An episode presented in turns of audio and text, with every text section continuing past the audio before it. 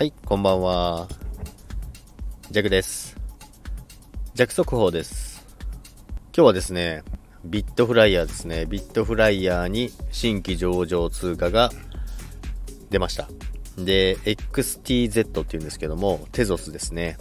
これは公開されたの2017年なんですけども、まあ、19年ぐらい、まあそのくらいには私ももう持ってたんですけども、まあその頃まだ60円か、まあ70円、その辺をうろうろしてたんですけども、まあ私そもそも持ってるのすら忘れてました。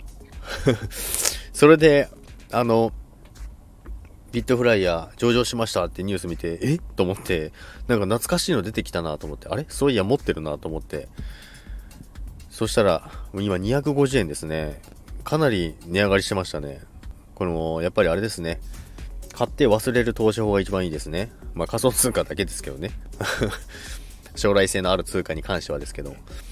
まああとそれと、あと今日はちょっとあの、軒並み全部下がってますね。ビットコインはそんなに下がってませんけど、アルトコインが、えーどんどん下がってます。で、私、買い入ってますんで、えー、しこたまマイナスです。なんですけども、あの、どんどん今下がってるところを買い足し買い足ししていってるんですけども、まあもうちょい下が下げるかなとは思ってますけども、まあ余力ガンガン残しつつも今、どんどん仕込んでいるとこなんですけども、まあちょっとネムとかに関しては、ま20円もう前半までいっちゃうんじゃないかなっていうところまで来てます。ですので、あのーもうちょい下がりきってから仕込んだ方がいいかなとは思いますけども、まあ、にしても明日以降から、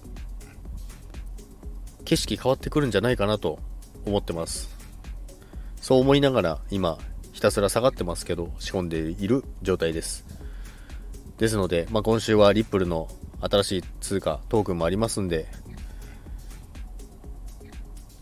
いいクリスマスが迎えられるような状況になればいいかなと思ってます。ということで、さよなら。